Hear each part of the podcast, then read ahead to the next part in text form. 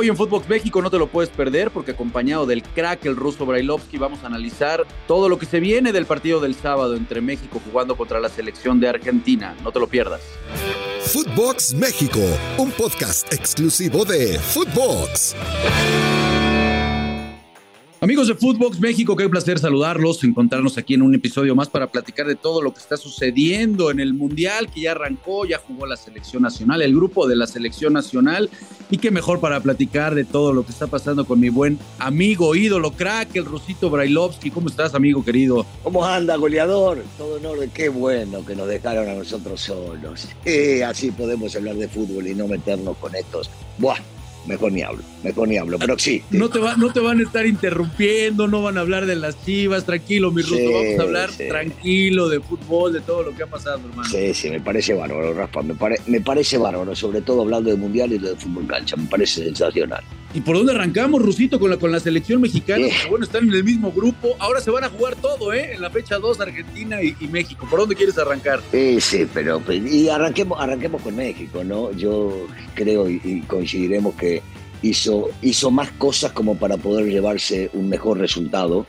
Si bien es cierto, eh, Ochoa termina siendo figura porque atajar un penal y en un mundial, y el último que había atajado un, un arquero mexicano había sido en el 30 eh, en este tipo de, eventos, me parece que resalta mucho ¿no? el trabajo de Ochoa y todas las, las la gente que, estuvo criticando a este gran arquero, que por supuesto tiene sus debilidades como todo, pero tiene muchísimas más virtudes y que tiene un don de mando que no hace falta que grite, que putea a medio mundo, que aparezca en todos lados, no, un, gran arquero y creo que, que México hizo mejor las cosas. Si bien es cierto, le falta contundencia, Rafa, y ahí estaremos de acuerdo, no termina por definir eh, hizo un partido tranquilo eh, en el cual neutralizó prácticamente a todo el equipo y sus llegadas y que Lewandowski, salvo la jugada del penal, no tuvo absolutamente nada. Sí, la, verdad, lo, de Memo hay que ponerlo punto y aparte, estoy de acuerdo contigo. ¿no? Ya después, si quieren llevar la polémica de quién es el mejor en la historia y demás, bueno, ya esa es otra polémica que, que, dará para otro lugar, pero por supuesto que lo de Memo ahí está, ¿no? Cada mundial es la misma historia con, Memo. Qué bueno por nosotros seguir contando con Memo y que siga apareciendo en los, en los momentos más importantes. Yo coincido, yo creo que la selección mexicana deja sobre todo en el fondo, ¿no? En, defensa, en no cometer errores, en estar bien, bien, este, bien aplicadito en la marca, en la táctica fija. Sobre todo en eso, creo que el equipo se mostró sólido. Sí, seguimos pensando que, le falta profundidad, le falta, le falta esa creatividad en el último sector, un centro delantero que casi no tiene ocasiones, que juega más bien para, para el equipo. ¿Quién, quién, quién podemos resaltar, eh, Ruso? ¿Quién te gustó? ¿Quién te quedó a deber? Yo, yo, yo vi, eh, no sé si compartas. Eh, yo no creía lo de Edson Álvarez, que nos mencionaba Rubén, este, estando muy pegado con la selección y que posiblemente por ahí jugaba Herrera.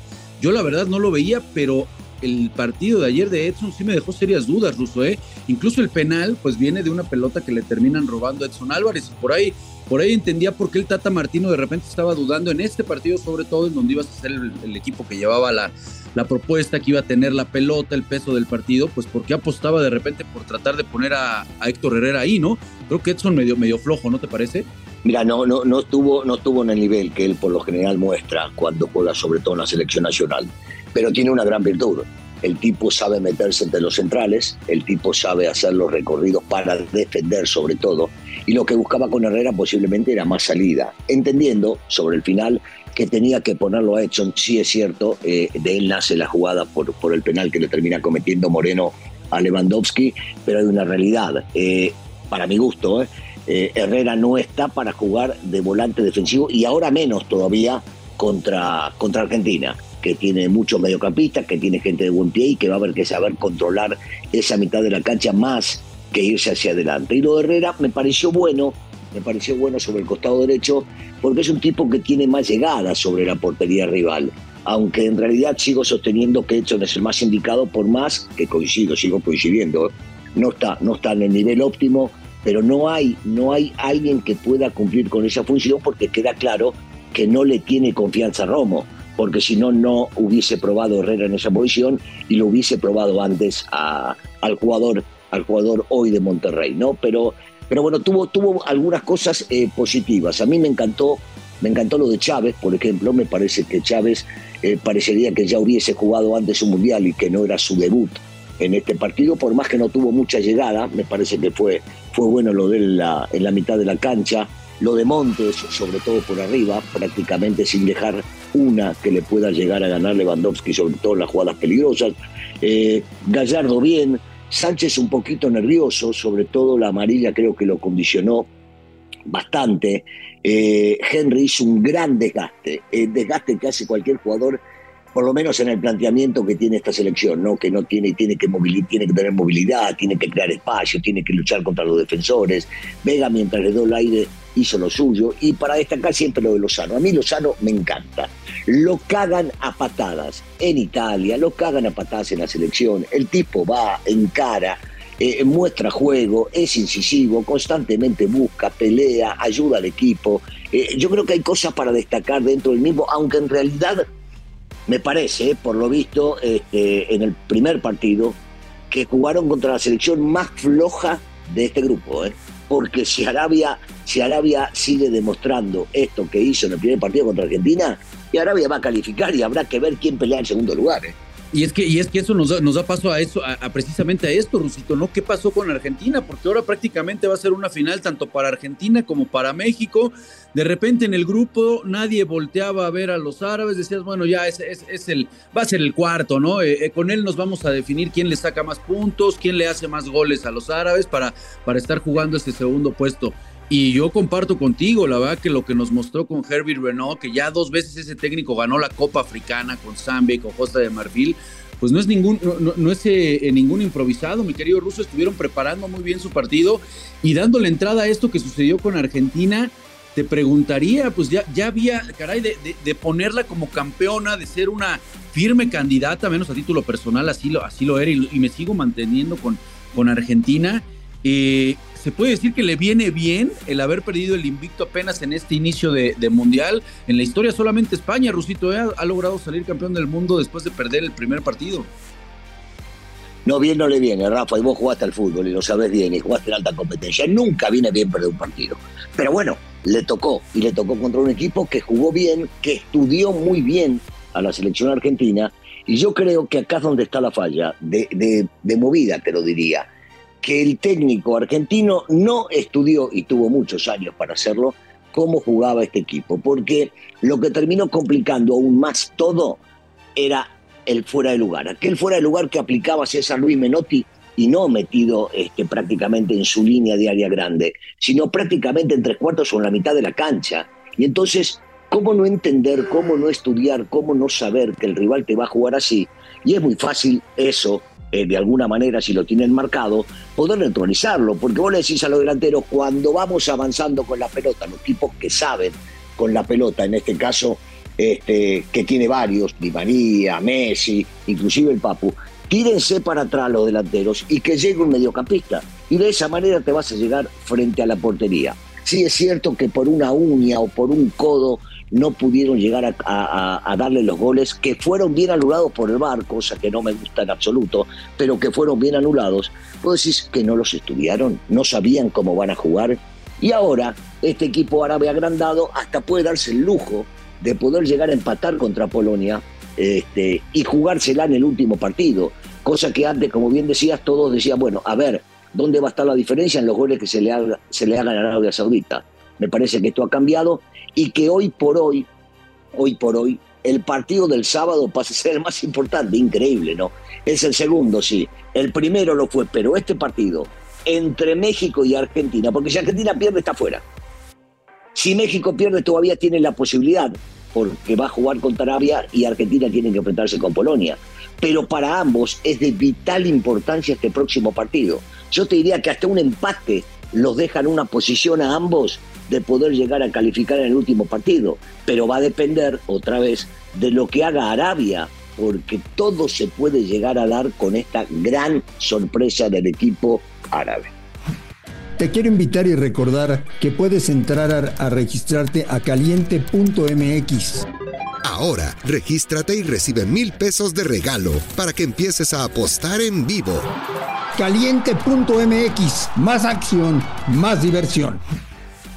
La, historia se encarga, amigo, de ponernos otra vez frente a Argentina. Ya, ya, ya, ya sabes, el pueblo mexicano ya está con que la revancha y demás. Yo, yo la verdad me, he puesto ruso al, leer ciertas notas en Argentina y no, pensé que le iban a dar más a la selección. Me, parece que han estado, la verdad, bastante tranquilos. Y te preguntaría, aquí es en donde nos damos cuenta de la gran baja de Lo Chelso, porque yo no sé si compartas, pero creo que con Lo Chelso Messi recibía mucho más adelante la pelota y podía ser ese futbolista entre líneas. Eh, a la ausencia de Lo Chelso vi a Messi un poco más retrasado, ¿no? Como con otras labores de armador en el partido. Yo no sé si sea eh, por esta ausencia que, insisto, creo que era el mejor socio de Messi, ¿no? Eh, eh, Giovanni Lo Celso. Mira, Giovanni, Giovanni sí era un muy buen socio y por eso había jugado prácticamente todos los partidos de la era de este técnico de titular y era, eh, sí tenía mucho que ver con el funcionamiento. Por lo tanto, creo que, por ejemplo, la última cita que fue la de Enzo Fernández es el más apto como para poder llegar a jugar en esa posición y dejar un poco libre a los de adelante. Pero no me vayas con la justificación ahora de que se fue para atrás, que el 10 este, no apareció. No, no, no. A ver, no jugó lo que tenía que jugar, no apareció como tenía que aparecer, no se cargó el equipo al hombro como tenía que llegar a hacerlo. Vamos a dejarnos con eso de querer cuidar y que me sigan diciendo que el mejor del mundo. El mejor del mundo aparece en los partidos importantes cuando el equipo tiene que ganar y cuando el equipo no está funcionando. Y no ha aparecido. Ahora se van a justificar con que hizo gol de penal y ¿Y después de eso qué? Pero no solamente él, ¿eh? no solamente él, porque ni el Papo Gómez, ni Di María, ni Lautaro, este, inclusive Romero, que es prácticamente una apuesta muy fuerte del técnico y que había andado muy bien, se lo ve que está bajo de ritmo y no anduvo como debía andar. Entonces, este, mucho para justificar no hay, hay una realidad con respecto al bajo nivel que tuvo la selección argentina y que pueden llegar a levantarlo. Acá sí México va a tener que tener mucho cuidado. Yo no creo que Argentina pueda individualmente jugar tan mal como lo hizo en este partido. Este, y, van a seguramente a levantar el nivel muchos de los futbolistas que han tenido un partido muy bajo contra Arabia Saudita. Porque por eso lo de la que vos decías de que no le han pegado mucho en el periodismo argentino, porque le tienen fe, porque saben que hay futbolistas de gran pie y de gran nivel y que estos en algún momento tienen que levantar. Y no hay otro día. El nivel para levantar es el próximo. Y en una de esas, el que termina pagando los platos rotos es el equipo mexicano, aunque a México, te digo, le conviene más jugar contra una Argentina con los futbolistas que tiene y con el juego que tiene y que van a salir a ofender y entonces van a tener espacios libres, que contra una Polonia que se terminó encerrando y que lo único que buscaban era el 0 a 0 con un pelotazo. Entonces se puede llegar a ver un partido de eso mucho más atractivo, más abierto, en donde el Chucky y Vega puedan llegar a desbordar mucho más porque van a tener uno contra uno. Con Cinépolis podrás ganar un Audi A1 Sportback. Compra tus boletos y alimentos en la app o web de Cinépolis. Regístralos y completa las dinámicas. Consulta los términos y condiciones en cinépolis.com. siempre estamos diciendo en México, ¿no? Que México históricamente se crece con las grandes potencias. Bueno, bueno, pues vamos a ver, es el momento de que se crezcan frente a uno de los candidatos. Se viene, se viene un partido muy, muy interesante. Antes de cortar, Rosito, yo, yo decía que para mí eh, eh, es el partido para poner a Rogelio. Sé que ya está Raúl Jiménez, que entró de cambio, Henry lo hizo bien, comparto contigo, pero yo la verdad, si fuera el Tata Martino, yo hablo con Rogelio Funes Mori y este partido lo mando de inicio. El tipo se va a matar, Ruso, ¿estarás de acuerdo ahí conmigo o lo dejas en el banco? no, no, se va a matar, se va a matar seguramente jugando, jugando contra Argentina. Este, posiblemente vaya a tener unos nervios de más, ¿no? porque no es fácil, no debe ser fácil jugar contra el país donde, donde prácticamente hiciste toda tu carrera este, y tenerlos frente a los jugadores. Los jugadores argentinos son bichos, te van a hablar, te van a decir que estás jugando contra su camiseta, van a haber muchas cosas de por medio. Pero, pero yo, yo creo, eh, estoy, estoy convencido, eh, no sé si jugará Rogelio pero de lo que estoy seguro es que va a jugar Rogelio Jiménez, ¿eh? que va a cambiar. Seguramente va a cambiar, va a buscar algo distinto en el partido contra Argentina. Y ese puede llegar a ser uno de los grandes cambios. Bueno, amigos, pues ya lo escucharon aquí en Footbox. El análisis de lo que va a suceder el, sábado, por supuesto, de lo que está pasando con la selección mexicana y con la selección argentina. En voces del crack del Rusito Brailovsky, amigos, les mandamos un abrazo y nos escuchamos por aquí. Esto fue Footbox México, solo por Footbox.